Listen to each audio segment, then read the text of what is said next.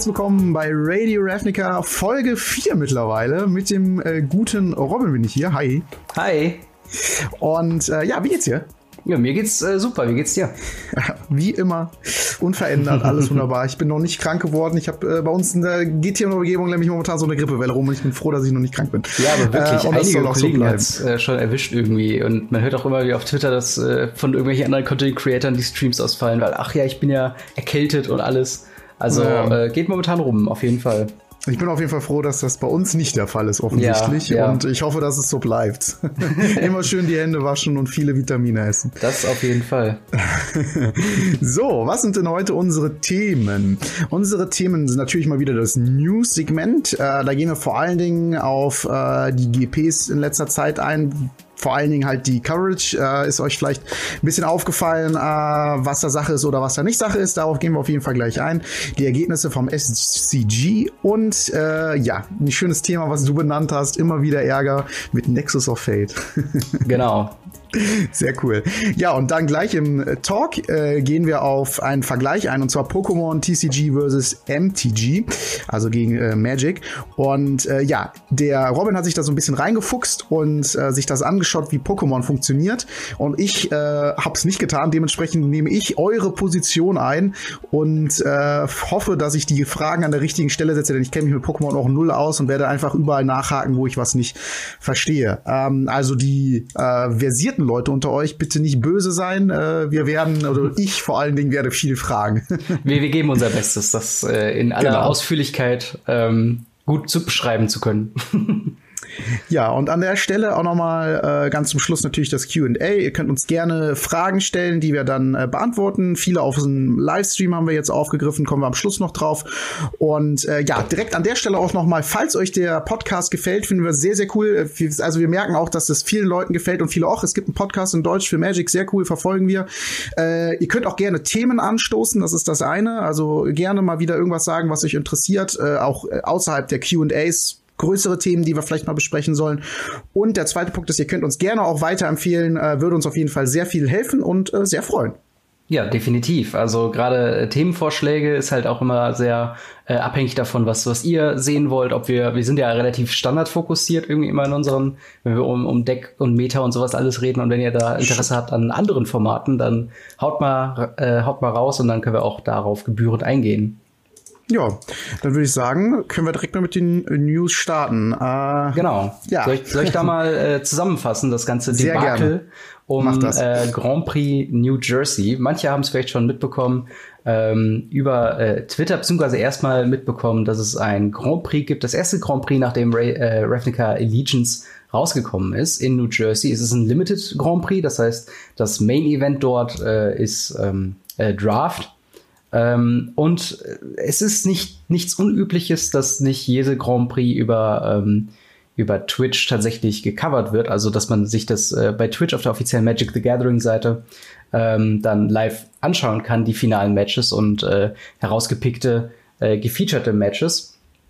Ähm, jedoch, was unüblich ist, ist, dass auch keine Updates über Twitter oder in Textform auf der Webseite in ausführlicher Form gab. Das gab es eigentlich ähm, bisher bei jedem Grand Prix, selbst die, die nicht äh, bei Twitch oder woanders gelaufen sind. Und ähm, trotzdem, auch wenn teilweise Grand Prix nicht, ähm, ja, nicht gestreamt wurden, gab es trotzdem eine Feature-Match-Area und ähm, ja, eine, eine Moderatorenkabine, einfach nur deswegen, damit man die äh, in Zukunft oder im Nachhinein halt irgendwo noch anders ausstrahlen kann. Das gab es auch nicht äh, bei, äh, also in, in, New Jersey. Und ähm, da haben dann ein paar Leute, die sich da gewundert haben, hm, was ist da eigentlich los, mal äh, nachgefragt bei dem äh, Pro Tours Account von Magic the Gathering. Äh, und dort gab es dann die Aussage, dass ähm, moment, man momentan sich nicht sicher wäre, äh, wie es denn mit der Coverage weitergeht. Ich kann gerade mal gucken, es ist ein Zweiteiler. Genau, ähm, ich lese mal direkt vor. As we begin to focus on Mythic Championship and the Magic Pro League, we are adjusting our coverage uh, for tournaments at Magic Fest. Wobei man sagen muss, Magic Fest ist ja quasi der neue Name für die, für die äh, Grand Prix, beziehungsweise diese, ja, doch Grand Prix. Ähm, der zweite Teil der Nachricht. For New Jersey Forward will be posting critical end of tournament informations on Sunday evening instead of round by round postings here and on our sites. Fans still uh, can still expect to see top 8 decklists and tournament results on Sunday evening. Was quasi heißt, dass ähm, eben, was ich eben gesagt habe, dass es halt keine äh, normalerweise hat man immer Twitter-Postings bekommen von wegen so, das sind momentan die Standings, das sind die Top-Spieler, das sind die Decks, die momentan äh, gespielt werden ähm, und so weiter und so fort. Und das wird alles erstmal reduziert auf einen, am Sonntagabend wird man so eine, so eine, so ein ein Artikel oder mehrere Artikel veröffentlicht, die das alles so zusammenfassen. Was sind die Top 8 Decks, was sind die Top 8 Spieler, wer hat gewonnen. Ähm, aber nicht mehr so am laufenden Band. Ähm, dazu kam noch, ähm, dass der Sieger der ähm, dieser, dieses Grand Prix, ich habe mir den Namen leider gerade nicht aufgeschrieben, gucken wir gleich mal nach, ähm, keine, kein Pokal bekommen hat für seinen Sieg beim Grand Prix, was halt schon echt ganz traurig. schön, ganz schön traurig ist, wenn du dann denkst, ja. so, ja, endlich habe ich mal ein Grand Prix, ein kompetitives Magic-Event gewonnen. Wo ist mein Pokal? Und es gab einen Pokal, aber das war halt der, den sie immer zu allen Grand Prix mitnehmen, der quasi nur aus Fotozwecken ähm, quasi hingebracht wird, damit die Bilder schön aussehen. Ähm, wobei man auch sagen muss, die Bilder sahen nicht schön aus. Es gibt ein, äh, ein Bild, äh, das ich auf Reddit gefunden habe, wo äh, ja die Top 8 einfach so an einer, äh, ja, aus einer, einer Reihe von zufällig aufeinander gestapelten Tischen irgendwie an da dran irgendwie saßen. Ja. Und äh, das hatte schon einen sehr, sehr, sehr, sehr komischen, lagermäßigen Eindruck hinterlassen. Also, also ich muss sagen, ähm, ich war ja einmal auf dem Grand Prix und äh, ich meine, das ist da auch irgendwie so ein bisschen äh, lagerhallenmäßig, weil da echt mhm. viele, viele Leute sind. Da stehen die Tische, das ist mir stehen die Tische einfach auch, so Campingtische und Campingstühle, wie man es vielleicht vom Friday Night Magic denk, äh, kennt, be beziehungsweise wahrscheinlich sogar besser gewohnt ist beim Friday Night Magic. Mhm. Ähm, und die Feature Area ist eigentlich, sieht zwar im Livestream immer ganz edel aus, ist aber eigentlich auch nichts anderes, als dass da ein Campingtisch steht und Campingstühle dran und da drauf halt so eine Decke, ja. damit das halt schön aussieht. Und das, was man dann quasi im Livestream sieht, sieht dann ganz schick aus, ist es aber insofern nicht. Trotzdem, ich kenne das Foto auch, ähm, ist das schon echt extrem ja. trostlos, wie es das dann quasi aussieht. So wie wenn man noch irgendwie die letzte Runde Friday Night Magic äh, spielt um Platz eins halt. Wer kriegt dann jetzt die 10 Booster und nicht die, die 6 Booster oder irgendwie sowas? Genau. Äh, ich meine, um Preisgeld geht's ja trotzdem um die 10.000 oder irgendwie sowas, oder? 20.000 ja, genau. oder was. Also, also, also um Kohle geht's auf jeden Fall. Also aber das, das ist halt so der Punkt. Es hat halt mehr so was von wegen, der Laden macht gleich zu, wir hauen gerade genau. ein paar Casual-Runden raus. Ja, ähm, genau. Anstatt halt, das ist jetzt gerade das große Finale dieses äh, ja, Competitive Turniers. Ähm, und äh, ja, wie gesagt, das Ganze war äh, am, am, letzten Wochenende, wo der Grand Prix auch tatsächlich stattgefunden hat, war gerade schon der große Medienaufbraus. Ähm, mittlerweile hat sich da so ein bisschen ähm, was noch getan. Ähm, Channel Fireball, die ja teilweise auch die ähm, äh, ja, obwohl, nee, die sind zuständig für die kompletten Events in Amerika, ja, glaube ich. Genau. Ähm, auch, äh, auch alle nicht Amerika. Genau, alle Magic-Events.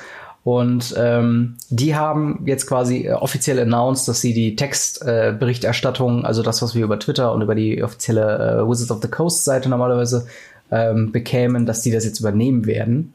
Ähm, dann kam natürlich sofort die Frage drauf, ähm, äh, wird da jetzt überhaupt keine, Video äh, keine Videoberichterstattung mehr, mehr laufen oder was ist da? Worauf dann auch ähm, Channel Fireball über Reddit offiziell gesagt hat, ähm, ja, wir haben momentan noch nichts anzukündigen in dem Moment. Mhm. Ähm, ja. Ja, also weißt du, für mich hört sich das alles so ein bisschen nach, nach Sparmaßnahmen an. Ähm, ich meine, ich hatte dir auch noch ja den Artikel geschickt gehabt mit dem, mit dem Fotografen. Mhm. Es gab so einen Fotografen, der quasi alles fotografiert hat und ähm, beziehungsweise, also der war halt einfach immer da. Es gab natürlich immer noch zusätzliche, aber der war so ja. einer, den irgendwie viele kennen, das ist der Craig Gibson.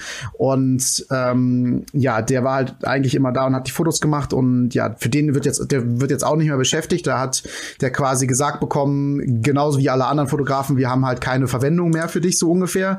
Und äh, ja, das ist halt da haben sich auch direkt Pro-Spieler zum Beispiel gesagt, oh, das ist aber sehr traurig. Der, der hat eigentlich alle schönen Fotos, die ich von mir habe, gemacht beim, bei mhm. Pro-Touren und äh, Grand Prix und so. Und äh, ja, die, es hört sich für mich alles so ein bisschen nach an, die cutten so ein bisschen das, was Geld kostet, viel und fokussieren sich halt, äh, sie haben ja für dieses Jahr 10 Millionen Preisgeld, Preisgeld angekündigt für alle Formate, die es so gibt, äh, also für Magic Fests und Mythic Liga und so weiter und so fort. Und die fokussieren sich halt eher, glaube ich, auch vor allen Dingen auch auf den Online-Bereich, um mhm. da ähm, ja, um da halt das Geld und vor allen Dingen den Aufwand betreiben zu können. Ich finde es allerdings, also ich meine, ich kann es verstehen. Ich finde es aber allerdings in zweierlei Hinsicht einen falschen Schritt, weil das halt einfach falsche Signale setzt, weil dieses 10 Millionen Announcement soll ja gerade was Großes sein, wo alle Leute sich äh, denken, wow, das ist was richtig krasses und da will ich vielleicht auch mal probieren äh, mitzumachen und so. Und dann ist das erste Turnier, was es im Jahr gibt, dann komplett ohne mhm. alles. Das ist halt so, es ist nicht ganz clever gemacht. Dann würde ich sagen, nimmt man lieber noch mal ein bisschen mehr Geld in die Hand oder ähm, ein bisschen weniger in dem Announcement. Man kann ja trotzdem sagen, man gibt so und so viel Geld aus oder irgendwie sowas. Äh, ja. Also ich finde den, den Weg nicht ganz, nicht ganz clever, weil das jetzt eher wieder für negative Schlagzeilen sorgt, als halt äh, für positive. Ja, das, das auf jeden Fall. Vor allen Dingen, es gibt halt äh, so eine ganz große ähm, Diskrepanz zwischen diesen äh, Official Esports Announcement Trailer äh, ja. The World Will Know und halt ja, dem, genau. was dann tatsächlich kommt. Und zwar, dass die World eben nicht known, wenn du Champion bist und du noch nicht mal einen Pokal hast, um vorzuweisen, dass du Champion bist und der dir ja. nachher per Post zugeschickt wird. Und das ist halt irgendwie, ähm, ja, das, das, das, das ist so ein bisschen traurig, gerade auch, weil das, ähm, weil das Grand Prix war ja auch komplett ausgebucht innerhalb von ein paar Minuten. Also äh, alle Leute hatten mega Bock auf das Grand Prix und hatten gedacht so, ja, jetzt geht's endlich wieder weiter. Und äh, dann kommt halt so eine Schelle in der Form, dass man halt sagt, okay, ja, äh, ja wir haben keine Kameras, wir haben hier kein nichts großartig aufgebaut, ohne irgendwas vorher zu sagen. Das ist ja auch nochmal so ein Punkt. Wir haben ja bis, bis jetzt, bis jetzt, wo wir die Aufzeichnung des Podcasts, haben wir äh, keine wirkliche offizielle Ankündigung von Wizards of the Coast außerhalb diesen äh, ja zwei Dreizeilern auf Twitter von dem äh, Pro Tour Account, dass die da gerade was am herumschieben sind. Ähm, und halt, was man auch noch sagen muss, äh, als dann diese äh, E-Sports-Announcement kam, wurde schon gesagt, dass 2019 so ein Übergangsjahr werden soll zwischen zwei Modellen. Deswegen werden ein paar Sachen ein bisschen weird sein. Ähm, wurde damals quasi auch schon so äh, übertragen. Äh, trotzdem, gerade wenn es halt so ein, so ein großes, ähm, ja, so, so viel da drum rumläuft und so viel diskutiert wird, dann müsste man eigentlich noch mal was als WotC halt auch sagen und sagen, hey, ich weiß, war jetzt nicht cool, wir hätten klarer kommunizieren müssen, äh, aber so sieht's momentan aus. Und deswegen mhm. machen wir das. Ähm, etwas ähnliches fordert auch tatsächlich eine ähm, Christy, dessen Nachnamen ich jetzt nicht herausgefunden habe, die aber Bloggerin ist auf äh, ungluedmtg.wordpress.com. Äh, genau. Ähm, und sie ist Judge für, also äh, ja, doch Judge bei äh, Magic the Gathering und hat auch schon viele äh, Events mit betreut und äh, hat da wirklich einen sehr schönen Artikel äh, zugeschrieben, dass sie es halt wirklich sehr schade findet und dass ähm, ja, das ist einfach, äh, ja, dass man klarer kommunizieren muss. Äh, da steht natürlich noch deutlich mehr drin, ist auch noch sehr viel, äh, also sehr emotional. Ich kann auf jeden Fall nur empfehlen, euch den mal durchzulesen.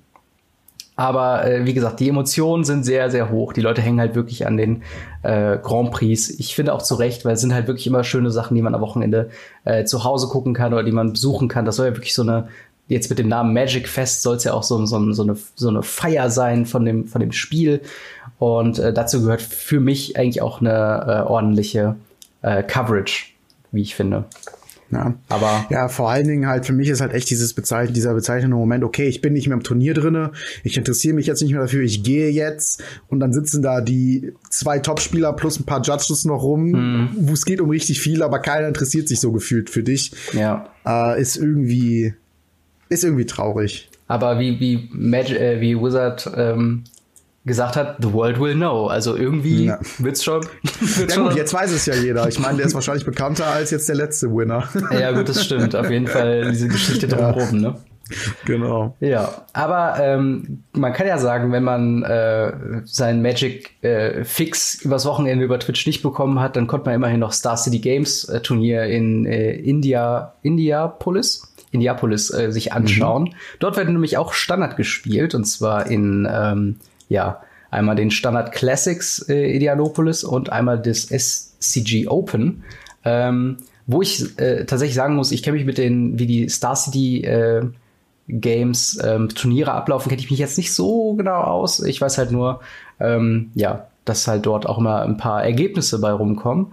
Und also zu 100 Prozent kann ich das auch nicht sagen. Ich äh, meine aber, dass es halt nichts anderes ist als ein anderer Veranstalter, der auch an der gleichen ja. Stelle immer wieder, oder beziehungsweise auch an verschiedenen Stellen, glaube ich, äh, halt große Turniere macht. Sowas wie vielleicht bei uns Card Market Series, so in die mhm. Richtung.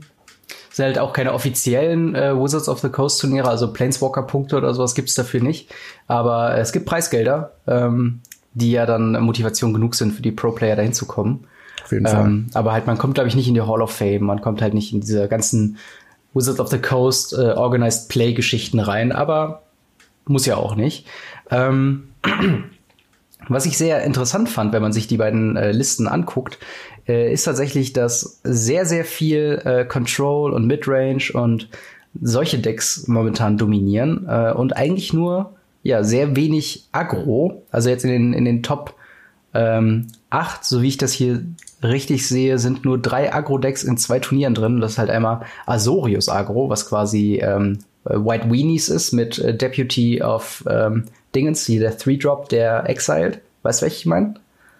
Mm, ne. Deputy of ähm, Egal, äh, ich zeig's. Ich, zeig, ich, ich, ich suche in der Zeit raus, erzähl du weiter. Alles klar. ähm, auf jeden Fall äh, quasi Splash dann dort äh, blau, um halt diese Kreatur zu spielen und ein bisschen Removal drin zu haben. Ähm, Ach, weiß-blau, den meinst du? Ja, ja, genau, genau. Ach so, ja, ja, klar, den kenne ich. Den für drei Mana, 1-3er, der Exile. Ja, ja, genau, genau, den. den ja, ja, ja, Dann gibt's halt noch äh, eine Mono-Blue-Tempo-Variante, äh, auch wieder Azorius Agro und äh, der Rest ist halt äh, oftmals dreifarbig, also viel Esper Control ist natürlich so das Go-To-Control-Ding, weil man da auch den, den, äh, den Kaya's Wrath mit drin hat äh, für vier Mana, was sehr wichtig ist für Control-Decks. Ähm, dann ja. haben wir ja Esper Control, ähm, Sultai Midrange, äh, ganz viel, ähm, ja, auch Band, ähm, also diese verschiedenen dreifarbigen Kombinationen ganz viel, aber halt hauptsächlich ähm, halt Midrange-Kram und mit einem ganz großen äh, Top-Gewinner für das neueste Set in meinen Augen momentan und zwar äh, Hydroid äh, Crassus der Jellyfish Hydra Beast, die Mythic oh für oh, ja. X äh, grün-blau, ähm, wo keiner mit gerechnet hätte am Anfang. Also der ist nee. wirklich in äh, 32 Prozent der Decks drin, beziehungsweise in fast 50 Prozent der Decks bei, der, bei dem Classic-Turnier. Also ähm, der wird oftmals äh, gerade, glaube ich, dieses äh, Sultai Midrange ist quasi einfach Gulgari nur mit Splash mit Blau, wo er halt noch drin ist als als Finisher. Und äh, das ist echt eine interessante Entwicklung. Der hat auch tatsächlich einen Sprung gemacht im Preis von heute auf morgen auf, auf einmal irgendwie fast 40 Euro pro Karte. Also, ähm, Wait, what? Ja, wirklich. Also der war. Jetzt auch im Deutschen? Genau, der, der hatte mal einen Peak bei äh, 38,90, also Dollar. Und geht jetzt momentan wieder Richtung 35 Dollar. Äh, ja, aber das ist ja dann im amerikanischen, oder? Das sind ja, ja, genau, aber ich, ich, denke mal, ähnlich wird's hier auch aussehen. Also, ich jetzt, ich habe jetzt vor ein paar Tagen ein Display aufgemacht, das Video ist für euch schon äh, offen. Äh, das ich, komm, kommt quasi jetzt nach der Aufnahme ja. ungefähr. Und da hatte ich auch geguckt, welche Karten so am teuersten sind. Aber ja, die ist nochmal gestiegen, aber nicht ganz so krass. Aber schon trotzdem. Ja. Also, weil die, die liegt jetzt bei, die erste bei, deutsche bei 20 Euro. Ja, okay. Aber, äh, aber ja, trotzdem, die ist, ist von 10 Euro gespiked. Also hat sich verdoppelt, ja. Genau, ist die teuerste ja, Karte, glaube ich, momentan. Ja, vor allen Dingen gibt es endlich mal eine Karte, die ungefähr 20 Euro wert ist in dem Set. Also es ja, tut dem Set ganz gut. Das, das stimmt wohl. Also ähm, und äh, wir haben tatsächlich ein äh, Nexus of Fate ähm, Deck in den äh, Top 4 in der Classic ähm, äh, in der Classic Turnier quasi drin gehabt, was uns quasi schon zu dem ähm, also erstmal wie, wie ist denn deine äh, deine ähm, Einstellung zu den Decks. Überrascht dich das? Hättest du mehr Agro erwartet oder? Ähm, also äh, dazu kann ich sagen, dass ich da ähm, so mit geteilter Meinung rangegangen bin. Man sieht ja auf Arena viel Agro, deswegen überrascht es vielleicht die meisten, dass man halt hier nicht so viel sieht. Aber bei Arena werden halt Agro-Decks erstens stark bevorzugt in dem Best-of-One-Format, weil mhm. die halt, wie gesagt, aus zwei siebener Händen aussuchen können. Dadurch können die deutlich weniger Länder spielen. Und äh, ja, Ne, sind halt sehr, sehr stark, haben halt eigentlich immer eine gute Mana-Base und viel, äh, viel Gas auf der Hand quasi. Mhm. Und ähm, ja, Best of Three habe ich mir schon fast gedacht, dass da zu viele Varianten gibt, ich, die ähm, halt einfach dann verlieren mit, mit dem Sideboard, weil es gibt echt viele, viele Removal, äh, Defendery Clarion oder wie das heißt, hier diese, dieser genau, drei Mana Sorcery.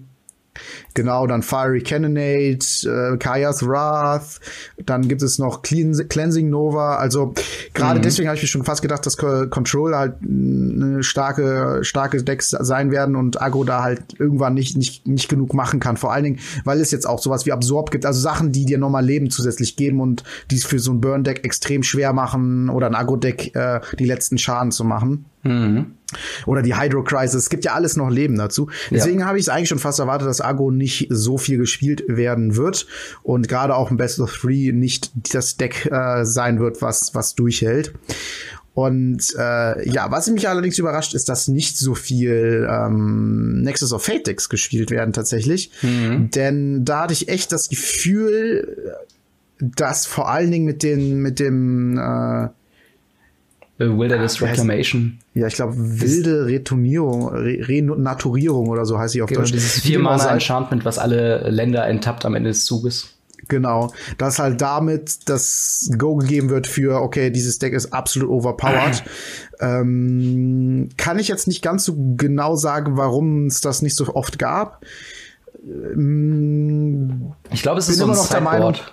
Sideboard-Ding. Ich glaube, wenn du einmal ähm, gesideboardet hast gegen Nexus of Fate äh, und du hast, äh, wenn, wenn, du Zugriff auf Blau hast, hast du so ein paar Negates vielleicht drin oder andere Kontermechanismen. Ich glaube, dann ähm, wird das Deck relativ unproblematisch. Ähm, wobei, äh, wir, wir kommen ja nachher noch auf ein Thema, wo Nexus of Fate äh, Probleme macht im Best of One-Format, gerade auch bei Ranked.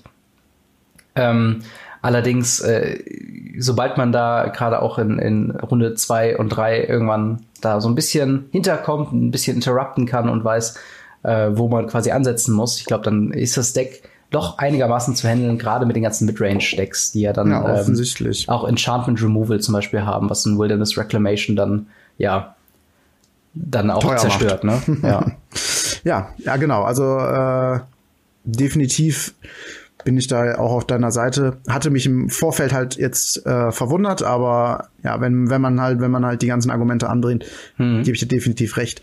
Ich finde es dann auch immer sehr, ja, verrückt, was für Decks dann doch sich durchsetzen, dann gerade wegen solchen Sachen, weil die ja. dann sagen, okay, dann muss ich da noch Sideboard, da noch Sideboard reinpacken, gegen Agro, gegen dieses äh, Nexus of Fate Ding und dann ja, sind sie dann doch erfolgreich. Das ist auf jeden Fall immer eine sehr interessante Sache. Ja, ich, und ich, ich muss auch ehrlich sagen, es gibt ein, ähm, ein, ein Deck, wo ich mich übelst drüber freue, dass es tatsächlich ein bisschen ähm, äh, mehr gesehen wird. Und zwar, äh, es ist auch im äh, MTG Goldfish äh, Metagame mit drin, und zwar einfach Gates. Vier Color Gates, also Guild Gates. Ähm, oh ja. Wo ich tatsächlich momentan, das kann ich ja schon mal äh, verraten, ich, äh, wenn alle Karten noch ankommen, ähm, wird das ein Deck sein, was ich auf jeden Fall spielen werde. Ja, sehr äh, cool. Und das ist, also man spielt wirklich äh, hauptsächlich ähm, Gates, also Azorus Guild Gate, Cool Guild Gate und so weiter und so fort. Jetzt hat man ja quasi alle zusammen. Und ähm, Gatebreaker. Spielt man dann die getappten oder die Schock? Sind die Schock überhaupt Gates? Also in, in der Variante, nee, nee, nee, die Shocklands, die sind äh, quasi nur Mountain oder Forest oder halt die, die Basic-Varianten. In Anführungszeichen, ne? Genau, alle, ja. alle deine Länder kommen getappt ins Spiel. Also das ist schon mal ein großes Disadvantage was da äh, quasi das angeht. Aber du hast halt so geile Sachen wie äh, Great Breaker äh, Ram, so ein Ding, was niemand auf dem Schirm hatte bei der Spoiler-Season. Der bekommt einfach mal plus eins plus eins für jede Gate, äh, was du kontrollierst. Und solange du zwei oder mehr Gates hast, was so ziemlich immer der Fall sein wird, äh, mit diesem Deck, bekommt er noch Wachsamkeit und Trampel. Und dann ist, ist, es halt auch schon mal ganz geil, wenn du dann im Auch Late dieses Artefakt-Ding wahrscheinlich, ne? Ja, ja, genau. Gate Colossus ist auch viermal drin. Ja, ähm, cool. Und äh, das ist halt super geil. Und es gibt halt noch, ähm, wir haben eben von, von Removal ges gesprochen, es gibt halt noch Gate Blaze, was äh, X Schaden an jede Kreatur anrichtet, wobei X natürlich die Anzahl an Gates ist. Das heißt, du kannst selbst einen Carnage Tyrant oder weiß nicht, eine Lyra äh, mal eben mit so einem Ding wegbrennen. Und geil. das ist tatsächlich so ein Ding, habe ich, ich habe einfach gedacht, okay, das wird so ein Casual Budget Ding. Aber nein, das ist wirklich real. Das ist wirklich ein gutes, gutes Deck. Sehr und geil. Ich bin mal gespannt, wie das dann äh, bei ja, ich, laufen Ich bin wird. auch schon gespannt, wenn ich dann da am meinem Modern-Tisch sitze und dann auf einmal neben mir jemand aufschreien höre, was jetzt ernsthaft, so eine Kacke spielst du? ja, es, ist, es macht einfach unfassbar viel Spaß. Und, Kann ich mir äh, vorstellen. Vor allen Dingen, ähm, kurze, kurze Nebenfahrt hier noch, bevor wir zum nächsten Thema kommen. Ähm, äh, hast du schon hier ähm, Ravnica Allegiance Draft gespielt auf der Arena oder generell gedraftet? Ja, ähm, es gibt momentan noch diesen, ich will, weiß nicht, ob es ein Bug ist oder so, aber es gibt auf jeden Fall äh, die Bots, die dir ja die Karten wegdraften, die ähm, picken nicht äh, Gildensymmetrie, also diese Guildgate-Symmetrie äh, äh, äh, oder Synergie, so heißt es, raus. Das heißt, du kannst ohne schlechtem Gewissen, ähm, weiß nicht, so Sachen wie ähm, ja, Gate oder so einfach drin lassen und die werden noch mal die zirkulieren nochmal und dann kannst du die beim nächsten Mal rausnehmen. Und das heißt, es gibt dir genug Zeit, um alle Guildgates aus jedem Booster rauszunehmen und dann erst dein Deck drumherum zu bauen. Ja, also es ist mir auch aufgefallen, dass du allgemein bei den Drafts vierfarbig überhaupt kein Problem ist. Ja. Best of One sowieso nicht, weil du da wieder aus zwei Siebener hinten auswählst. Best of Three aber auch nicht. Also äh, mhm. da habe ich auch echt schon, ich habe ja auch schon ein Five-Color-Deck gemacht ja. und habe, glaube ich, fünf oder sechs Siege damit gehabt. Und es war richtig lustig, hat mega viel Spaß gemacht. Und ich habe jetzt auch bei dem M19 äh, Draft, das Best of One, da habe ich auch äh, zweifarbig gespielt und eine, eine Kreatur gespielt, die einfach drei Schwarze kostet. Einfach mhm. als war kein Problem. Ich ja, habe damit äh, äh, gut gespielt. Also auf jeden Fall. Also vielleicht der Tipp da draußen, wenn ihr Probleme habt mit dem, äh, also das nächste Ranked, äh, also wenn die nächste Season äh, für Draft anfängt, wird ja ähm, Ravnica Allegiance sein äh, dann das, die Gilden auf jeden Fall mal, also die, äh, das Guild-Deck äh, mal im Auge behalten mit den Guild-Gates. Äh, wenn das nach, nach wie vor immer noch so funktioniert, dann äh, ist es auf jeden Fall ein sehr, sehr gutes Deck. Ähm, ja, dann äh, so viel zu den ganzen neuen Decks im Standard. Fangen wir mal, oder gehen wir jetzt mal über zu den Nexus of Fate ähm, Geschichten. Und Nexus of Fate äh, hat ja mittlerweile schon eine Historie hinter sich mit äh, ja mehreren problematischen Ereignissen. Zum einen ist es eine Karte, die man nur dann bekommt, wenn man M19 in der, äh, als Buy-a-Box-Promo äh, quasi also eine komplette Box kauft und dann kriegt man eine Kopie von Nexus of Fate dazu. Ähm, wenn die nur noch auf Lager ist und so weiter genau, und so wenn fort. Die noch also auf Lager, Lager ist, hatte, die hatten ja auch nur wenig davon und sowas. Ja, genau. Ähm, lustigerweise ist Nexus of Fate eine der Karten, die ich aus irgendwelchen Gründen auch immer, äh, wo ich, wenn ich jetzt keine weitere verkauft hätte, ähm, hätte ich jetzt tatsächlich mein Playset zusammen. Also äh, ich hatte jetzt, ähm, es gibt ja schon mal äh, Läden, die dann äh, übrig gebliebene Promos dann noch mal irgendwo bei so Turnieren noch dabei legen oder so und äh, halt einfach so als Zusatzpreis dazu äh, bekämen. Und ähm, hab ich, so habe ich tatsächlich irgendwann, äh, ich hatte mir eine Box gekauft. Ne, ich hatte mir sogar zwei Boxen gekauft, da hätte da schon mal zwei gehabt und hätte jetzt noch zwei gewinnen können, theoretisch über so eins dieser Turniere. Und hätte ich da jetzt alle aufgespart, hätte ich jetzt mein Playset zusammen. Habe ich leider nicht gemacht. zum ich würde sagen, zum Glück für deine Gegner. ja, das stimmt. Aber es ist halt wirklich zum, also finanziell gesehen zum schlechtesten Zeitpunkt überhaupt verkauft, wo der irgendwie nur auf fünf Euro oder so war. Und jetzt ist der wieder steil nach oben gegangen. Ähm, auf jeden Fall so kann es äh, gehen. Eine, eine sehr problematische Karte, wer sie nicht kennt. Äh, sieben Mana, take an extra turn after this one ist eine Instant. Und äh, wenn Nexus of Fate ins, äh, in den Friedhof kommt oder von irgendwo anders, also wenn er abgelegt wird, dann äh, kommt Nexus of Fate wieder ins Deck und es wird durchgemischt. Und ähm, es gibt sehr viele Control-Decks, die dann irgendwann sagen, okay, äh, ich versuche mit Nexus of Fate so viele Zusatzzüge zu haben, bis ich halt irgendwann einfach ein lächerlich großes Banefire oder mit Khan äh, die Khan-Strucks äh, bauen kann, bis sie halt so groß sind, um die Gegner einfach zu one-shotten äh, und so weiter und so fort. Also es gibt äh, Decks mit Wincon. Momentan äh, ist es so, dass äh, ja, sich mehrere Streamer äh, unter anderem auch der Pro-Player und zweifacher ähm, Magic the Gathering World Champion ähm, mit dem Namen Shahar Shenha ähm, über einen Stream ja in so eine Loop gefangen wurde, wo man einfach nicht mehr rauskommt, äh, so wie Arena momentan funktioniert. Ähm, und war dann in diesem Match für satte zwei Stunden. Ähm, und ich kann auch äh, noch beschreiben, Alter. wie das funktioniert. Und zwar so wie Arena Zeit misst. Man hat ja diese, diese, diese Rope-Mechanik, die dann irgendwann einfach abläuft, wenn man äh, in seinem Zug nicht genug macht. Ähm, man bekommt ja quasi von diesen Ropes, sag ich jetzt mal, mehrere, je mehr Züge du abschließt. Und wie Arena so das rechnet, ist halt, du machst halt 100.000 Züge mit Nexus of Fate. Dementsprechend hast du auch 100.000 Ropes, die alle nochmal separat ablaufen können in deinem Zug.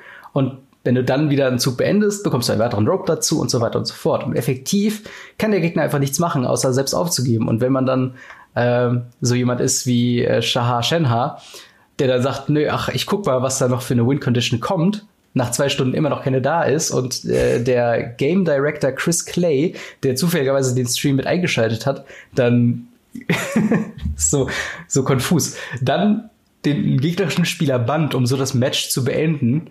Wow. Ähm, das war schon so ein Ding, wo ich dachte, wow, das ist wirklich so eine einzigartige Geschichte, das halt, äh, ja, komplett, komplett krass ist. Also sowas kann es auch wirklich nur in der Beta geben.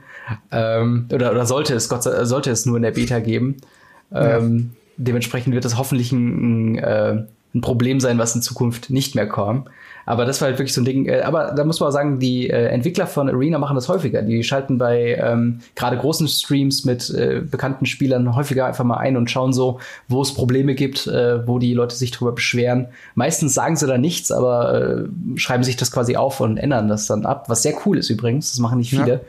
Äh, oder halt äh, hier in dem Fall, äh, wo da halt wirklich der Game Director selbst noch einspringen muss, weil das gerade so Aufwind bekommen hatte, weil wirklich 2000 Leute zwei Stunden lang dieses Match mitverfolgt haben.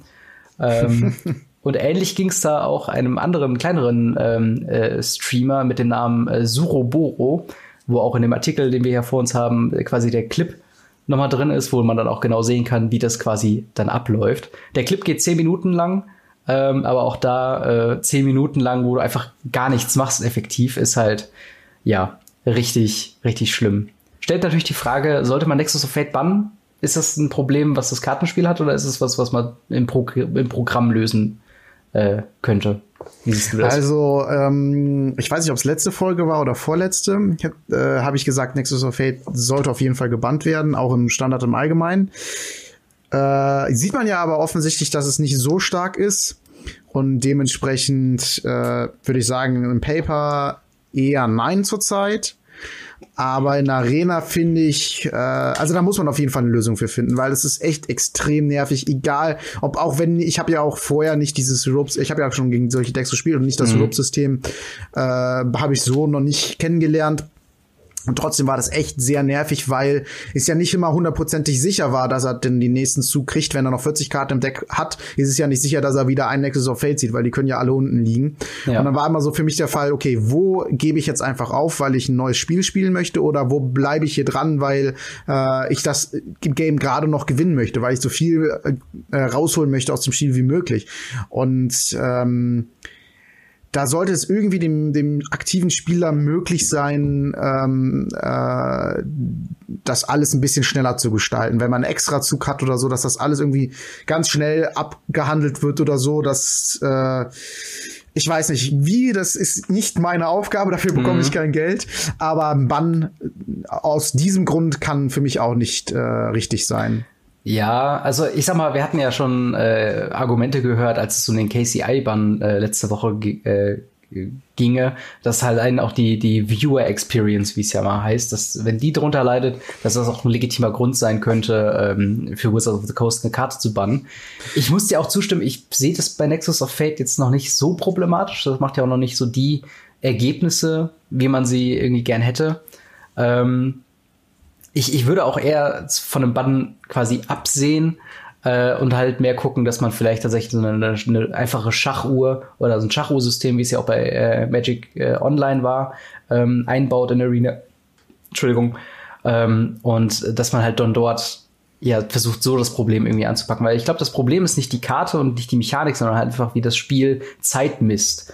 Und äh, klar, man, ich, ich finde das Rope-System an sich ist ein, ist ein okayes System, kann man durchaus machen, hat aber auch so seine Schwächen, weil ähm, gerade wenn man, also ich weiß nicht, wie es dir geht, aber manchmal habe ich einfach das Gefühl, dass wenn zum Beispiel der gegnerische Control-Player ging, dass man sich gerade, weiß nicht, minutenlang gebettelt hat und es richtig lang schon ging, wenn er irgendwann merkt, okay, es geht, führt irgendwie keinen Ausweg mehr raus und dass er dann einfach noch die Ropes komplett durchlaufen lässt und bis zu dem Zeitpunkt hast du ja vier, fünf Ropes gesammelt, ähm, das dauert irgendwie einfach zu lang und es sollte da einfach eine, eine Möglichkeit geben, wo man sagt, okay, jeder Spieler hat ähm, für, weiß nicht, Best of Three maximal 30 Minuten Zeit und die laufen quasi immer dann, wenn du eine Entscheidung treffen musst, laufen die einfach kontinuierlich weiter ab. Äh, ist auch kein optimales System, auf gar das keinen Fall, Problem, aber ja. ähm, ich weiß nicht, es, es, es müsste da irgendein System geben, wie man sich aus solchen, solchen Sachen irgendwie befreien kann. Ja, vielleicht, was mir jetzt so spontan einfällt, ist einfach so ein Meldesystem, dass man halt die, aber dann würden halt alle Leute, die verlieren oder so, mh, hm, den anderen melden oder so. Ich mhm. weiß es nicht. Aber das wäre vielleicht nicht schlecht, dass da so ein Meldesystem ja. äh, gibt oder so und dann, dass die sehen, okay, der hat wirklich in der Zeit gar nichts gemacht. Aber andererseits, ihr könnt ja wirklich überlegt haben, das ist halt echt schwer. Ja. In der äh, Situation ich, möchte ich nicht stecken, bei Wizards da das lösen zu müssen. Ja, äh, ich muss mal kurz die Katze reinlassen, die randaliert gerade. Alles klar. So, Entschuldigung.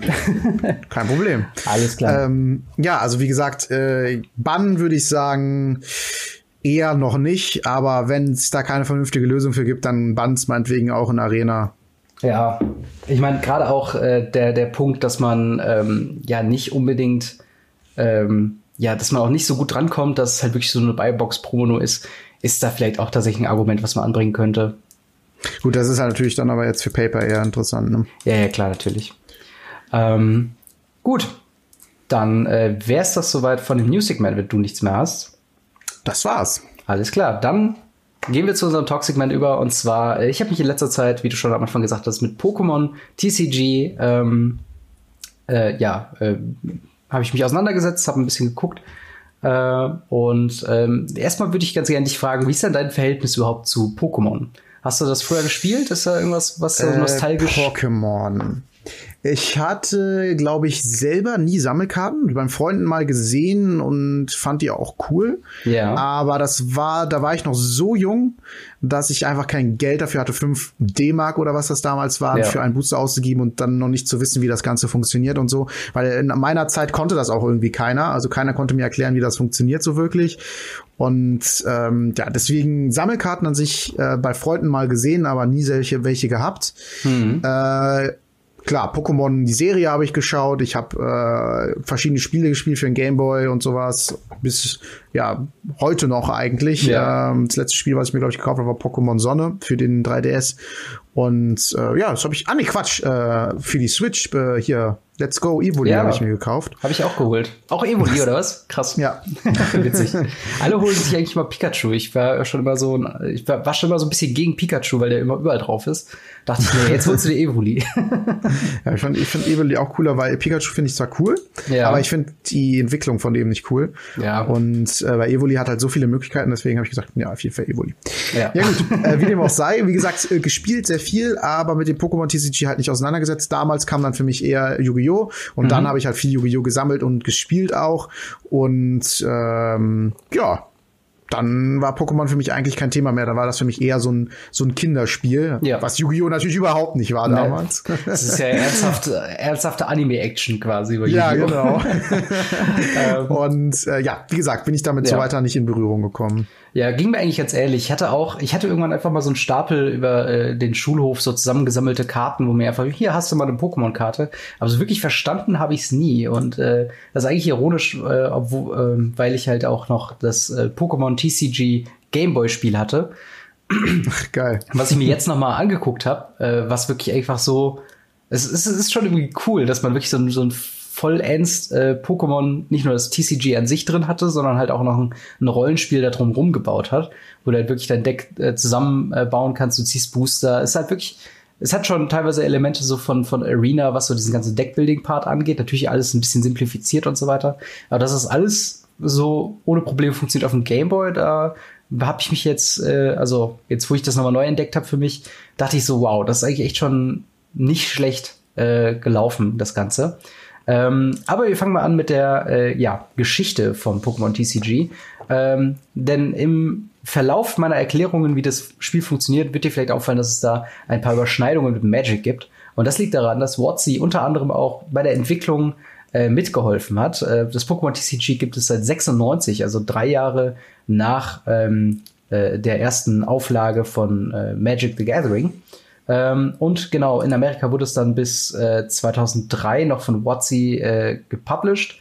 Und später hat das dann die Pokémon Company äh, übernommen, die ja dann generell alle, äh, äh, alle Sachen, die mit Pokémon zu tun haben, in Amerika dann auch äh, mit übernommen haben. Also sowohl der Anime, die auch voll über 4Kids gelaufen ist und so weiter und so fort, läuft jetzt alles durch eine Hand und eben halt auch das Trading Card Game. Ähm, ja, so es gibt so ein paar Gemeinsamkeiten ähm, und zwar so ganz ganz klassische Grundlagen. In der Regel gibt es äh, zwei Spieler mit jeweils 60 Karten Decks. Äh, von einer Karte, mit Ausnahme der äh, Basis-Energiekarten, ähm, darf man nicht mehr als vier Kopien äh, von einer Karte im Deck haben. Am Anfang des äh, Spiels zieht jeder Spieler sieben Karten. Es besteht die Chance auf einen Mulligan, äh, wie man ihn auch aus ähm, Magic kennt. Also bisher hört sich das alles sehr nach Magic an. Genau, das sind jetzt wirklich so, so wenn man es so runterbricht, ist es wirklich sehr, sehr klar, äh, woher die Richtung kommt. Jedoch mhm. ist das äh, Ziel äh, ein anderes. Und zwar, es gibt keine Lebenspunkte oder sonst irgendwas im, äh, bei Pokémon, ähm, sondern es ist quasi das Ziel, sechs Pokémon des Gegners zu besiegen, beziehungsweise sechs Preiskarten zu ziehen. Ähm, Dazu gibt's halt noch alternative äh, ja, äh, Loose Options, also wie man darf ich schon mal Darf ich schon mal einhaken? Ja klar. Oder da kommst du wahrscheinlich gleich noch mal drauf, was Preiskarten sind. Das ist für mich jetzt nicht so. Ja, genau. Also ähm, da kommen wir äh, später im Ablauf auf jeden Fall noch mal zu. Äh, es ist quasi, wenn du deine Starthand hast und deine ersten Pokémon schon ausgespielt hast, dann nimmst du die obersten sechs Karten deines Decks, legst sie quasi verdeckt ähm, auf ein spezielles Feld auf dem, äh, auf dem Spielfeld und äh, jedes Mal, wenn du es schaffst, ein gegnerisches Pokémon zu besiegen, kannst du davon eine auf die Hand nehmen. Und wenn du dann äh, alle aus alle Karten aus diesem Preisfeld quasi rausgenommen hast, dann äh, hast du gewonnen. Das heißt, man darf die dann auch ganz normal ausspielen. Genau, genau. Das ist dann quasi eine zusätzliche Karte. Man zählt quasi nur noch die Preiskarten, die dann in diesem Extra-Deck liegen. Und wenn da halt quasi keine mehr drin sind, weiß man, okay, du hast alle gezogen. Ja, genau. Alles klar. Okay. Also es gibt auch noch Varianten, ich weiß nicht, wie es auf offiziellen Turnieren und so weiter ist, aber äh, die, die quasi ähm, ja so, so in, in zwei Dreierreihen auslegen, sodass du direkt auf einen Blick sehen kannst, wie weit das Spiel schon fortgeschritten ist. Ähm, also so macht es zum Beispiel das, das äh, Gameboy-Spiel, von dem ich eben äh, gesprochen habe. So von wegen, okay, hier sind jetzt noch die restlichen Karten. Okay, sind noch drei übrig, ich muss noch drei. Bisschen äh, an Duel Masters. Ich weiß nicht, ob du das kennst. Oh ja, das ist ja auch tatsächlich ein, WotC-Spiel, ne? Also Echt? ja, das haben die damals als Response, äh, also als als äh, Antwort auf Yu-Gi-Oh gemacht. Und das ist tatsächlich eine Serie, die ist ja hier in den westlichen Gefilden komplett gefloppt. Aber lustigerweise in äh, Ich habe mir jede Folge angeguckt. lustigerweise in, in, in, Japan ist das noch immer ein Ding. Also es, es gibt immer noch Leute, die auf offiziellen Duel Masters Turnieren spielen und den Anime auch weiter noch verfolgen. Und äh, es ist schon irgendwie irgendwie witzig. Aber das, da können wir ja mal beim anderen Mal einen Vergleich machen, weil ich hätte, hätte tatsächlich auch Interesse dran, äh, dieses komische, diese komischen gefühlten zwei Monate, wo Dual Masters ein Ding war, äh, nochmal aufzuarbeiten. also gefühlt schon, ja. Ja, das war irgendwie, eine ganz, ganz komische Phase. Äh, naja, jedenfalls, wir waren noch bei den äh, Loose Conditions und zwar, ähm, ja, wenn der Gegner sechs Preiskarten zieht, hat man verloren. Wenn man selbst kein kampffähige Pokémon mehr hat, also entweder auf dem aktiven Feld oder auf der Bank, dazu kommen wir auch später noch, äh, hat man auch verloren. Und äh, wenn man nicht mehr in der Lage ist, eine Karte zu ziehen, wenn das Spiel es verlangt. Also äh, entweder du hast einen Effekt von wegen Target Player Draw Card oder ähm, wenn du am Anfang deines Zuges eine Karte ziehen musst und es nicht kannst, hast du verloren. Ähm, was nicht unbedingt heißen muss, dass wenn du keine Karten mehr im Deck hast, dass du verloren hast, sondern erst dann, wenn du ziehen müsstest und du kannst es nicht. Ne? Dann äh, genau, auch wie wieder, Magic. Genau, wie bei Magic. Ähm, zum Aufbau des Spiels ähm, ist eigentlich ähnlich wie Magic. Ähm, aber ein paar Besonderheiten gibt es da schon. Äh, zum einen, es gibt äh, das äh, sogenannte aktive Feld oder äh, Battle Area, kann man es eigentlich auch nennen, gerade wenn man es von den ähm, Pokémon-Videospielen kennt. Äh, das ist wirklich nur Platz für ähm, ja, eine Pokémon-Karte auf deiner Seite, eine Pokémon-Karte auf der gegnerischen Seite und die befinden sich gerade im aktiven Kampf. Ähm, mhm. es muss immer ein Pokémon äh, im aktiven Kampf sich befinden. Wenn eine Pokémon-Karte aus diesem äh, Bereich entfernt wird, muss sie ausgetauscht werden mit einem anderen Pokémon aus Also es klingt jetzt so für mich so ein bisschen wie dieses klassische Battle, ne? Also wenn man halt beim, beim Pokémon, äh, normalen Pokémon-Spiel halt gegen ein anderes Pokémon kämpft, da kämpft ja auch immer eigentlich normalerweise ein Pokémon gegen ein anderes Pokémon. Mhm. Und ähm, ja. Ich ja. stelle mir das jetzt auch so ein bisschen gerade so vor, dass dann diese Bank sowas ist wie diese extra äh, Bälle, die du im Rucksack hast und ja, genau. äh, Pokémon austauschst. Okay, cool. Genau. Freue ich mich drauf. Erzähl weiter. genau so ist es. Ähm, ähm, genau, solange Pokémon im aktiven äh, Feld sind, können sie auch ihre Angriffe oder ak aktivierenden Fähigkeiten ähm, quasi äh, ausspielen. Das geht natürlich auf der Bank nicht. Äh, Bank hast du eben schon richtig äh, quasi gesagt, sind äh, alle Pokémon, die dir momentan zur Verfügung stehen, mit denen du äh, das aktive Pokémon austauschen kannst gegen die äh, Rückzugskosten, die auf der Karte quasi vermerkt sind. Ähm, Oder halt, wenn du, wenn du einen Effekt hast, was dir erlaubt, die Karten auszutauschen. Oder wenn ein aktives Pokémon besiegt wird, dann kannst du quasi auf der Bank zurückgreifen und ein anderes Pokémon quasi vorschicken. Also genauso wie im Videospiel. Ähm, auf der Pokémon-Bank dürfen auch maximal sechs äh, Pokémon quasi Platz finden. Ähm, es sei denn, du hast die Möglichkeit durch einen anderen Effekt. Es gibt äh, so Spielfeldkarten, wo du dann, äh, wo dies halt jedem Spieler erlaubt, nochmal zwei zusätzliche auf die Bank zu setzen. Aber das sind halt Spezialregeln, da kommen wir, äh, also da werden wir nicht groß drauf eingehen. Mhm. Ähm, genau, dann gibt's halt noch. Das heißt, äh, jetzt kurz fürs Verständnis, ja. du kannst theoretisch sieben Pokémon haben. Eins aktiv und sechs auf der Bank in der Grundversion. Äh, Oder darfst du nur fünf auf der Bank und ein aktives haben? Uh, das ist eine sehr gute Frage. Ich bin mir, also so wie du es jetzt gerade beschreibst, wird es mehr Sinn machen, wenn du fünf auf der Bank und ein aktives Pokémon haben kannst. Dann kannst du insgesamt sechs Pokémon quasi auf dem Feld mhm. haben. Ja, so wäre es ja auch zumindest beim, ja. beim Spielen immer nee, ich, Ich glaube tatsächlich, so ist es auch. Dann habe ich mich hier äh, tatsächlich vertan. Äh, aber ein guter, guter Hinweis auf jeden Fall. Ähm, ja. Dann gibt's halt noch, wie gesagt, die, zu den Preiskarten haben wir schon äh, eben was gesagt. Äh, Deck- und Ablagestapel, also das, was wir als äh, Library oder als Bibliothek und Friedhof kennen im Magic. Ähm, von daher. Friedhof wäre ein bisschen grausam für, ja. für Pokémon. Es da liegen die Pokémon im Friedhof. Naja, oh, es, es, gab ja in den Originalspielen, gab's ja hier Lavender Town. Ähm, äh, oder Lavandia äh, mit dem Pokémon-Turm, wo dann auch die toten Pokémon irgendwie zur Ruhe kommen. Stimmt, jetzt wo du sagst. Also, Boah, einer, ein kurzer Exkurs. Ja, klar. Was ich letztens erst festgestellt habe, weil ich dazu zufällig ein Video auf YouTube gesehen habe, ähm, ist, dass es in fast jedem oder vielleicht sogar in jedem Pokémon-Spiel seit einer bestimmten Edition einfach random so ein Geist eingebaut worden ist. Der einfach oh, irgendwo, ja. wenn man bestimmte Sachen macht, erscheint, kurz spooky ist und dann wieder weg ist und hat nichts mit dem eigentlichen Spiel zu tun. Da muss ich jetzt gerade ja. diesen komischen Turm. Ich glaube, da war das nämlich auch einmal drin. Ja. Und ich glaube, ich habe das einmal, das war sogar nachts oder vielleicht ist es auch nur meine Kindheitserinnerung, die das dann so mir widerspiegelt und ich habe mich so erschrocken und dachte, was zum Teufel ja. ist das jetzt? Und ich konnte es niemandem zeigen und es stand nirgendwo, weil früher gab es ja auch kein wirkliches Internet, um sowas dann zu verbreiten und so und das war schon, da dachte ich mir so, was, was hast du da gerade gesehen? Ja, es, es gibt auch so viele mega spooky Sachen, gerade in Pokémon. Ähm, auch so, wenn dann ja, in frühen Zeiten des Internets so Sachen dann aufkamen, von wegen, es gab einen geheimen Arenaleiter in Lavandia Town und wenn du den nicht besiegen kannst, dann wird er irgendwie den, den, deine Pokémon so eins, eins nach dem anderen so wegnehmen und so weiter.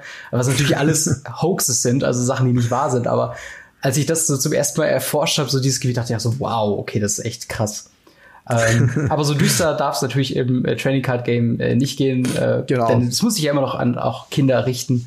Äh, ich würde aber nicht sagen, dass Pokémon tatsächlich ein, ein, reines Kinderspiel ist, sondern äh, es gibt auch sehr viele äh, tatsächlich erwachsene Leute, die sich damit auch ähm, sehr viel auseinandersetzen. Aber wir waren gerade bei den äh, genau verschiedenen Feldern. Ich würde mal ganz kurz noch über die. Nee, alles gut, alles gut. ähm, zu den äh, Kartentypen ähm, rübergehen. Und zwar, äh, ja, gibt's da äh, ein paar Besonderheiten. Zum einen gibt es die Basis-Pokémon, also ganz normale Kreaturen, äh, die man quasi ausspielen kann und die sich ähm, ja die Angriffe ausführen können, ähm, die dann jeweils auf die Karten draufsteht.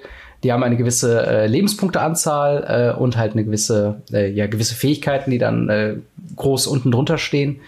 Ähm, und äh, Basis-Pokémon sind quasi alle Pokémon, die man, die noch nicht entwickelt sind, was uns dann auch schon zu den Evolutions-Pokémon äh, bringt. Und zwar, die kannst du erst dann ausspielen, wenn du eine gewisse Vorevolution auf deiner Bank oder im aktiven Feld quasi hast und dieses Pokémon schon eine Runde quasi äh, auf dem Feld liegt. Ähm, ja, dann gibt's noch GX-Pokémon, das ist eine okay, neue Edition, ganz, aber. Ganz kurz. Ja. Äh, das heißt, du kanntest jetzt, könntest jetzt nicht zum Beispiel einen Raichu einfach so ausspielen, sondern nee. du musstest schon einen Pikachu vorher haben und da wahrscheinlich auch einen Pichu dann vorher gehabt haben. Ähm, also bei den, bei den Vorentwicklungen ist es, äh, glaube ich, ist nochmal irgendwie was anderes. Äh, also ich weiß, dass man für, für Pikachu brauchst du, glaube ich, keine Vorentwicklung. Ähm, ah, okay. Dann gehen wir jetzt mal von Glumanda aus. Genau, genau. Bei Glumanda wäre es halt so, du würdest halt erst das Basis Glumanda spielen. Dann, das heißt, du darfst keinen Glurak einfach so legen. Nein, nein, nein, das, das darfst du nicht. Außer es okay. ist halt diese GX-Variante, die, glaube ich, wie Basis-Pokémon funktionieren. Aber ich habe versucht, da noch ein bisschen reinzugucken, aber in der Version, die ich gespielt habe, gab es die halt noch nicht. Und äh, dementsprechend habe ich da jetzt nicht so viel Erfahrung mit, aber es ist halt so eine besondere Form von Pokémon, wo man sagen kann, okay, die sind dann nochmal irgendwie sonderlich special oder so. Und was auch komplett komisch ist, ähm, bei den GX-Pokémon, die sehen sehr flashy aus und es gibt teilweise ähm, ja, gespaltene Karten, also wirklich eine Karte, die doppelt so groß ist wie eine normale Karte, wo du aber zwei Karten für brauchst, um die quasi komplett lesen zu können. Wo ich jetzt auch nicht ganz genau verstanden habe, wie das jetzt regeltechnisch funktioniert, ob du jetzt, bevor du das spielen kannst. Ein bisschen kannst, wie bei den Meld-Karten damals aus Shadow over Innistrad.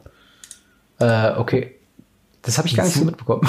Ach so, echt? Nee. Das war so, dass äh, da haben die die Meld-Mechanik eingeführt. Ja. Das war so, dass die äh, einen Effekt hatten, wenn das und das passiert, dann dreh die Karte um hm. und mhm. verschmelzt mit der anderen. Und dann hast du auch auf einmal so eine fette Karte da liegen.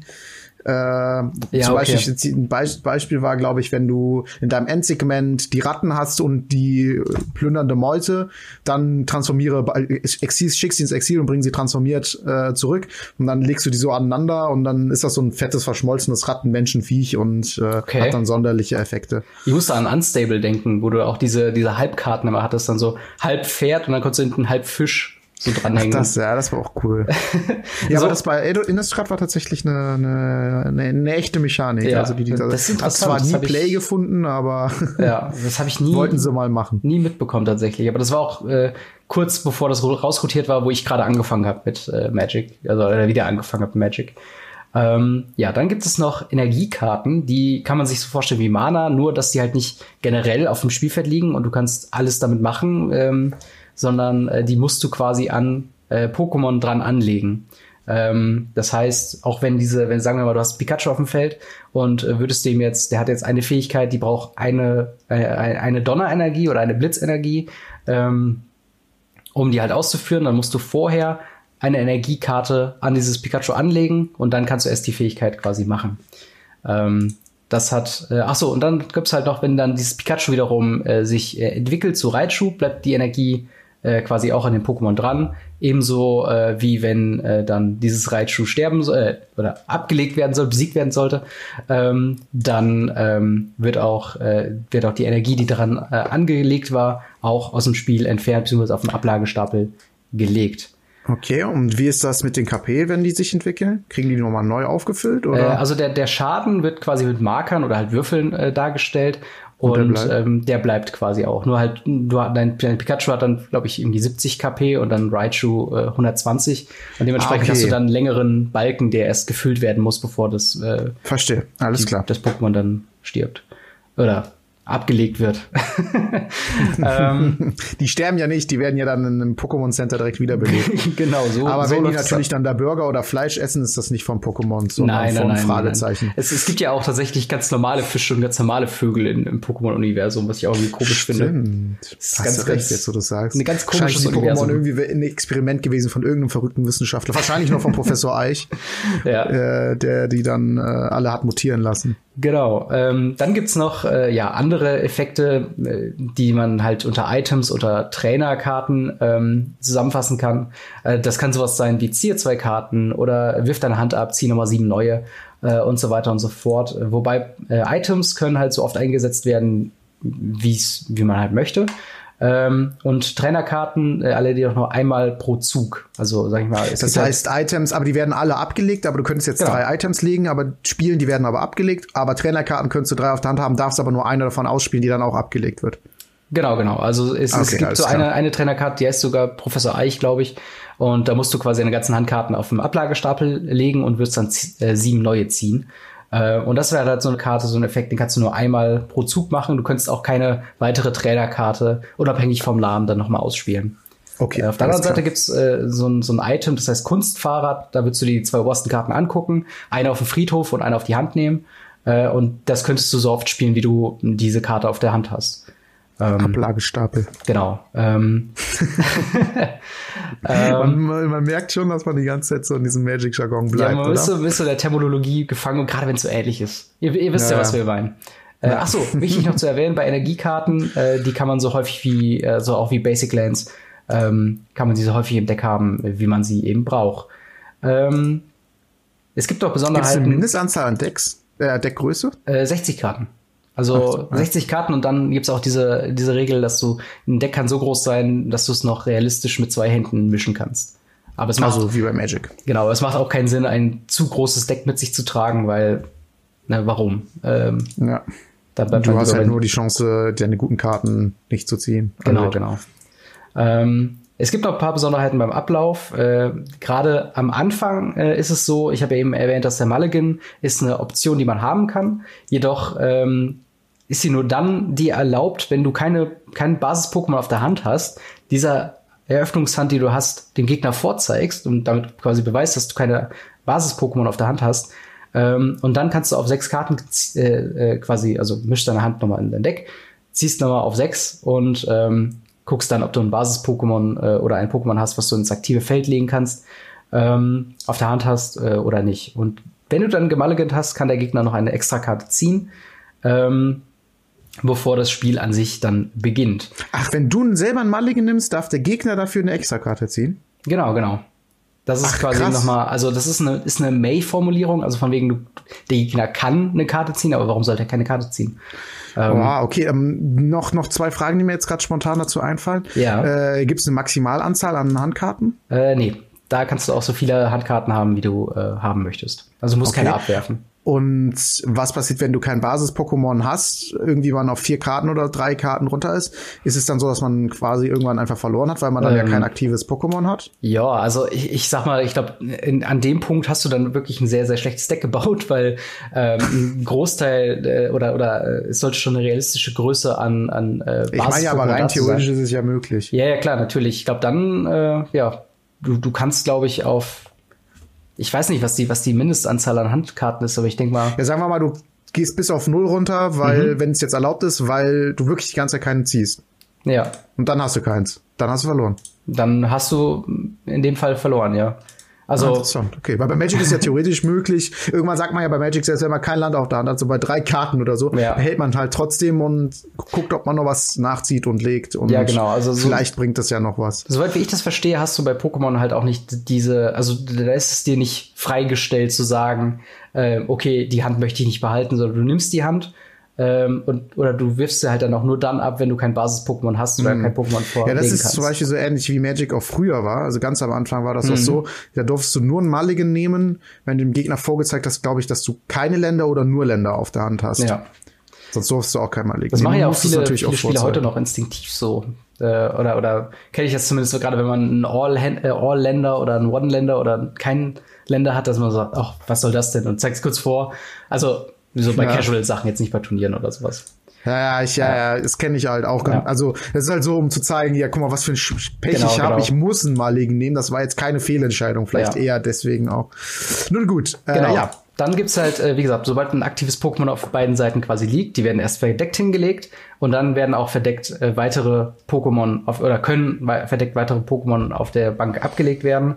Dann werden alle quasi aufgedeckt. Jeder sieht quasi, was für Pokémon sowohl auf der gegnerischen Bank als auch auf der eigenen Bank und halt im aktiven Feld quasi ist. Ähm, dann kommen wir zur Preiskartenphase, wo dann sechs äh, Karten für die Preiskarten quasi gezogen werden. Die werden separat abgelegt. Und äh, ein Münzwurf entscheidet dann, wer quasi anfängt. Und äh, ein Zug läuft ähm, sehr, äh, ich sag mal, entschlackt ab. Es gibt eigentlich nur drei Hauptphasen, und zwar einmal die Draw-Phase, ähm, wo man natürlich eine Karte zieht. Dann das Ausspielen äh, von, oder die Main Phase von Energie, wo man da auch nur eins pro Runde spielen kann, von Items, Pokémon oder Trainerkarten. Äh, und dann gibt's noch die äh, Angriffphase, das heißt, man kann die Fähigkeit vom Pokémon aktivieren und danach ist auch die Runde beendet. Also äh, jede Runde endet mit der äh, Attacke eines Pokémon oder man sagt halt, man gibt ab, ohne äh, anzugreifen.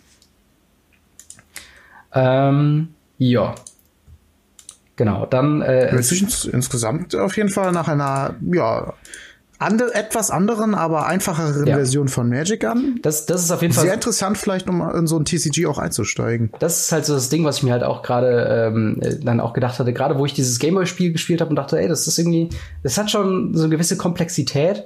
Ähm, dadurch, dass du halt natürlich, ne, du hast so viele verschiedene Pokémon-Karten, aus denen du wählen kannst und so weiter und so fort. Ähm, aber dadurch, oh, dass das du halt. mich gleich auch noch zu einer Frage, aber ja. Ja, äh, und äh, ja, so hast du dann halt einfach ähm, eine etwas andere Komplexität, aber du hast nie das Gefühl, nichts zu tun zu haben, so wie bei manchen Matchups in Magic, was ich auch sehr angenehm finde. Äh, ganz kurz noch, um die Beschreibung ja. eben einmal abzuschließen, mhm. äh, dann haben wir, also es gibt ein paar Besonderheiten, wie es, äh, deine, deine Pokémon können Statuseffekte haben, sowie äh, Paralyse, von wegen sie sind, können halt nicht ähm, Sie können nicht angreifen in dem Zug. Es gibt noch Gift wo die kontinuierlich Schaden nehmen. Äh, es gibt noch Schlaf, wo dann ein Münzwurf entscheidet, ob man eine aktive Fähigkeit anwenden kann oder nicht. Und Verwirrung, wo es dann äh, dasselbe ist wie bei Schlaf, nur wenn du den Münzwurf verlierst, äh, bekommt dein Pokémon eine gewisse Anzahl an Schaden. Ähm, dann gibt's noch das, äh, gibt's nicht wie in Magic the Gathering das Einer-System, sondern das Zehner-System für Schaden und Leben. Das heißt, anstatt ein Schaden macht dann deine Figur ähm, ja zehn Schaden und so weiter und so fort. Ähm, an sich, dadurch, dass man halt sechs Pokémon besiegen muss, um äh, quasi äh, weiterzukommen äh, im Spiel, hat es äh, ein, ein äh, natürlicherweise äh, längeren Spielverlauf. Das heißt, du bist halt, äh, du hast jetzt nicht diese Matches, wo nach fünf Minuten alles geklärt ist, sondern meistens gehen die dann schon so seine 10 bis 15 Minuten, je nachdem natürlich, wie es abläuft und wenn keine alternativen Lose-Faktoren mit reinkommen. Es ist allgemein wenig komplex, hat aber äh, gerade durch diese ganzen ähm, Münzwurf-Geschichten und so weiter äh, einen sehr großen ja, Zufälligkeitsfaktor. Ein bisschen weniger krass wie bei so Sachen wie Hearthstone, äh, aber halt schon noch, wo du denkst, okay, ich kann wirklich Pech haben mit ein paar Münzwürfen und einfach nie was Gescheites machen. Ähm, oder ich habe halt Glück und äh, renne über meinen Gegner drüber. Aber das kann man natürlich auch mit der, mit der Kartenwahl und so weiter beeinflussen. Also das hm. ist quasi alles zum Deckbau. Ähm, ja, ich habe noch ja. zwei Fragen. Ja, klar. Äh, und zwar einmal äh, gibt es dann da auch ein Best of Three. Du meinst ja jetzt, dass da äh, die länger dauernden Spiele, sind mhm. die dadurch irgendwie ausgeglichener? Kannst du da was zu sagen? Oder ähm, äh, also, nicht? Äh, also ich äh, habe neben den Gameboy-Spielen spiele ich auch noch das ähm, die, ja die Online-Variante, also Pokémon äh, TCG Online, was auch komplett kostenlos ist äh, sich zum Runterladen und so weiter. Und da gibt's halt äh, Trainer-Challenges, also wo du einfach gegen eine CPU spielst mit einem vorkonstruierten Deck. Und äh, da war es jetzt nicht so, dass es ein Best of Three gibt. Ich glaube auch nicht, dass es ähm, dass das Spiel ein Best of Three unbedingt braucht, außer es ist jetzt irgendwie das Finale eines Competitive Turniers oder sowas. Äh, aber du hast ja auch kein Sideboard, was ja auch noch ein, mhm. wichtiger Faktor Stimmt. von dem Best of Three ist. Stimmt, hast du ähm, recht, ja, macht dann, macht dann wahrscheinlich auch nicht mehr so viel Sinn. Alles klar.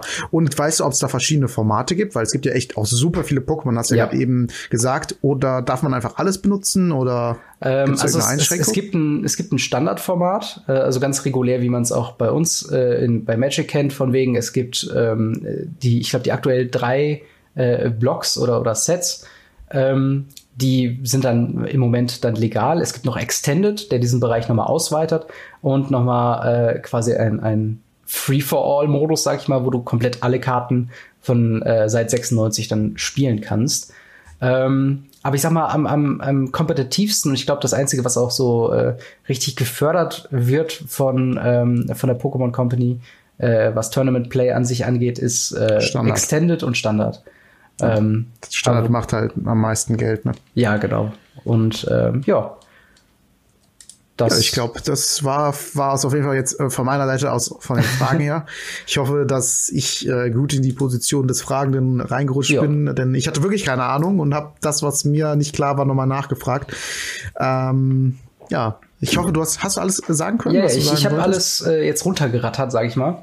äh, vielleicht gut. doch ein, ein abschließendes Urteil von meiner Seite aus. Ich finde, ähm, ich finde es eigentlich erfrischend, ähm, Pokémon zu spielen, weil äh, was auch komplett quasi fehlt in dem Kartenspiel sind sowas wie Instance oder so äh, Disruptive Geschichten, wo du sowas zwischenwerfen kannst und so weiter. Es gibt auch keine, oder Fallenkarten oder sowas, wie man das Das heißt quasi kennt. das, was du dir vorstellst und machen möchtest, das funktioniert eigentlich auch. Genau, genau. Es sei denn, du verkackst den Münzwurf. Genau, genau. Das funktioniert halt meistens. Du musst halt meistens darauf hoffen, dass der Gegner jetzt nicht irgendwas hat. Du kannst auch so Sachen, es gibt Karten wie äh, Energy Removal, wo du quasi dem Gegner äh, eine Energie klauen kannst und sowas. Ähm, aber das sind dann doch schon eher so, also zumindest in den Spielen, die ich gespielt habe, eher so die Ausnahme. Und mhm. äh, das hat halt generell so ein, so ein ja. Ich meine wahrscheinlich, so, Entschuldigung. Ja. Kein Problem. Hat so ein bisschen was wie wenn man, weiß nicht, zwei Planeswalker-Decks gegeneinander spielt. Es ist so, es ist immer noch nett, es ist immer noch kompetitiv, du hast immer noch deine Möglichkeiten, du weißt, welche Strategie du verfolgst, aber es ist jetzt nicht so verbissen und, und, und brutal wie manche Matches bei, bei Arena. Und das macht's irgendwie, äh, das macht's halt irgendwie interessant. Und ähm, ich weiß nicht, wie es bei anderen Local Game Stores aussieht, aber ich habe äh, die geheime Information bekommen, dass unser Local Game Store bald äh, ins Pokémon Game einsteigen möchte. Und äh, dementsprechend bin ich mal gespannt, ob das was ist, was wir vielleicht hier äh, ein bisschen häufiger sehen äh, in unserer Region. Mal schauen. Was ich auf jeden Fall lustig finde, ist, dass der eine bei uns, der irgendwie alles spielt, spielt natürlich dann auch Pokémon. Er spielt ja. Final, hat Final Fantasy gespielt, Pokémon, Magic. Ja, Kartenspiele sind. Gut, also, Yu-Gi-Oh! glaube ich noch nicht. ja, aber Yu-Gi-Oh! ist halt auch sehr, da gibt's ja nicht mal eine, also das, da können wir auch gerne noch mal den Vergleich machen, ähm, äh, weil da gibt's ja noch nicht mal so ein Ressourcensystem wie bei, bei Pokémon oder äh, Magic oder auch Hearthstone.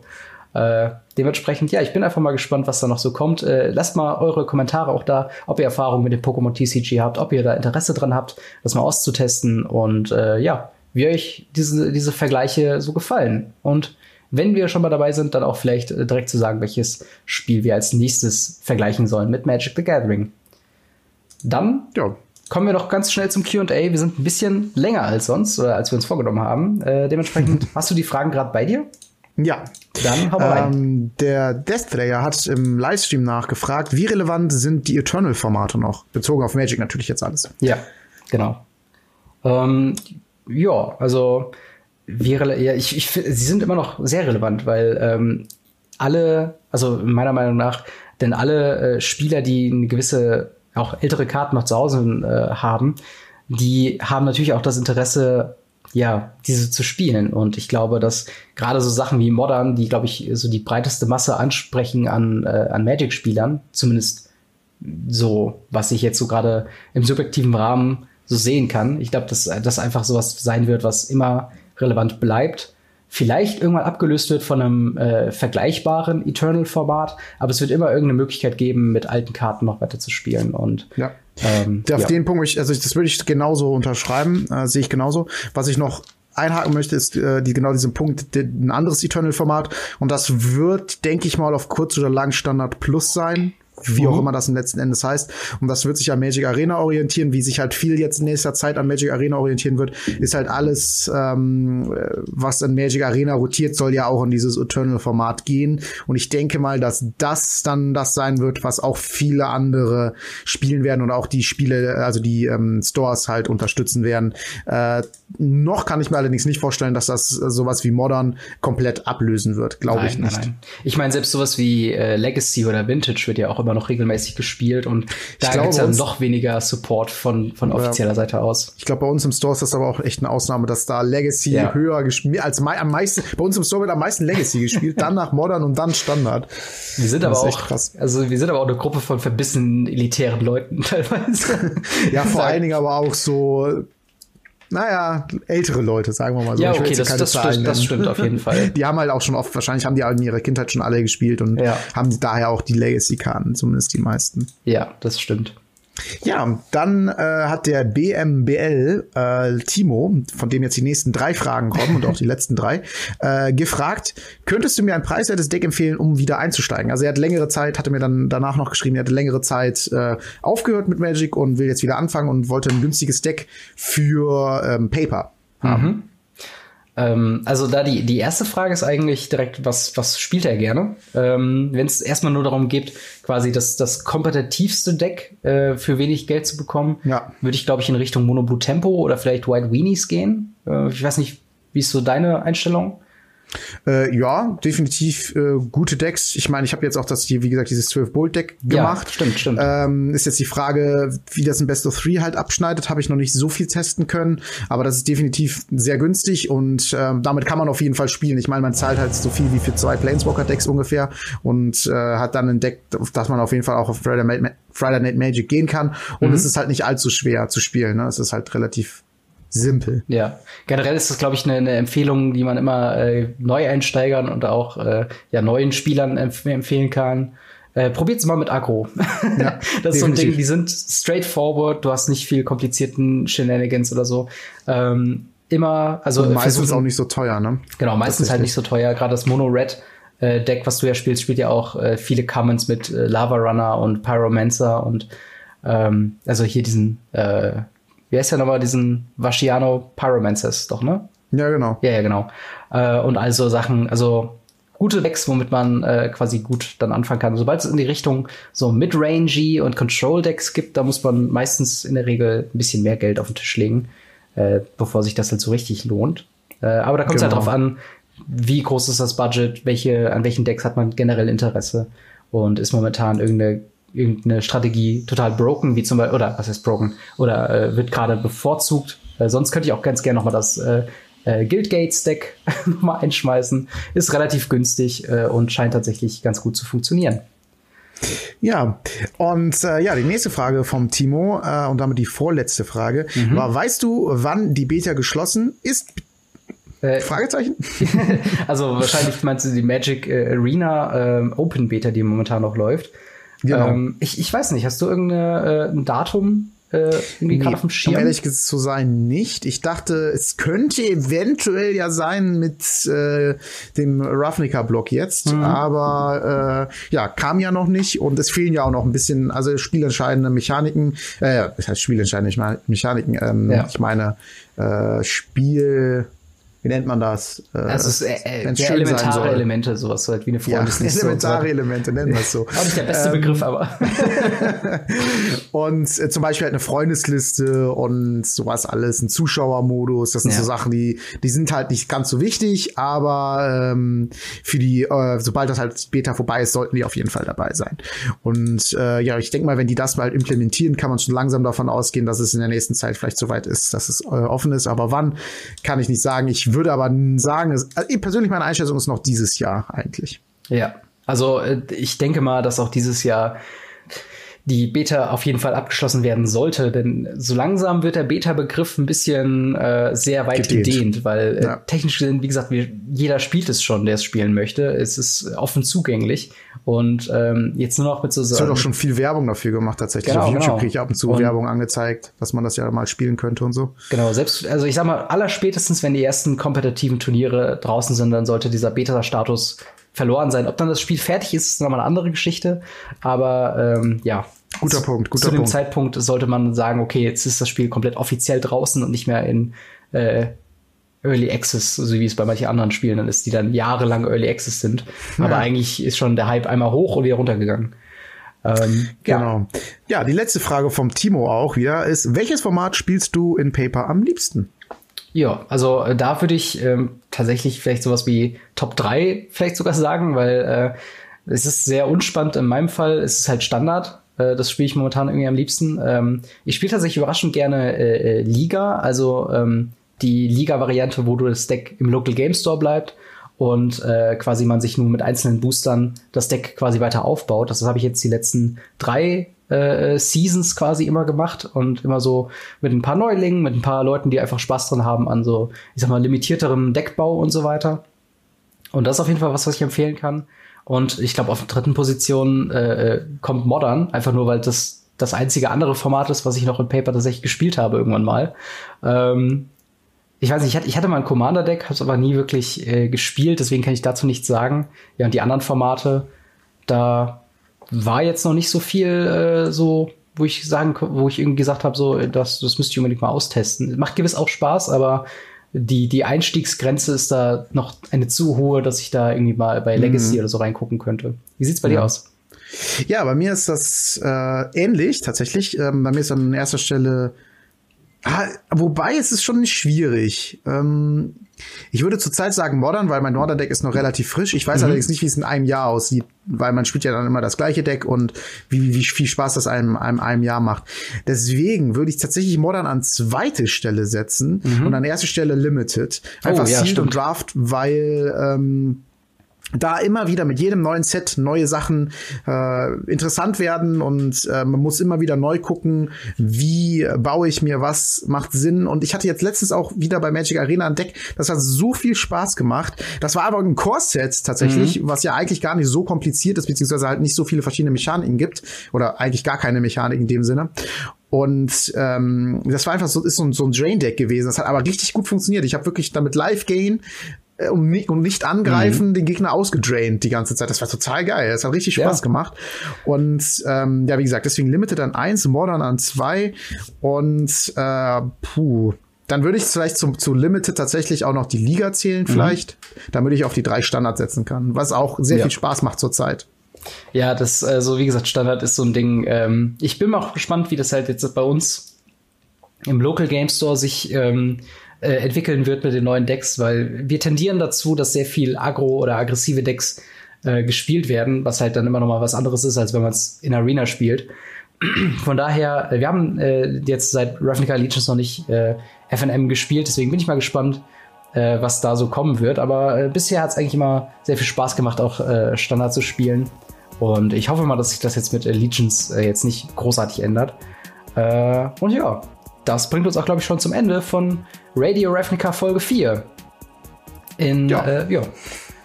Dann, in dem Sinne, äh, wenn ihr Fragen habt fürs QA, meldet euch äh, unter den äh, Kommentaren in diesem Video, äh, bei Facebook, bei Weisen Games, bei Twitter, bei mir, at Gamery oder äh, ja, per E-Mail, per Einschreiben, Brieftaube, was, Brieftaube, was auch immer. Wenn ihr uns irgendwo seht, einfach mal anquatschen.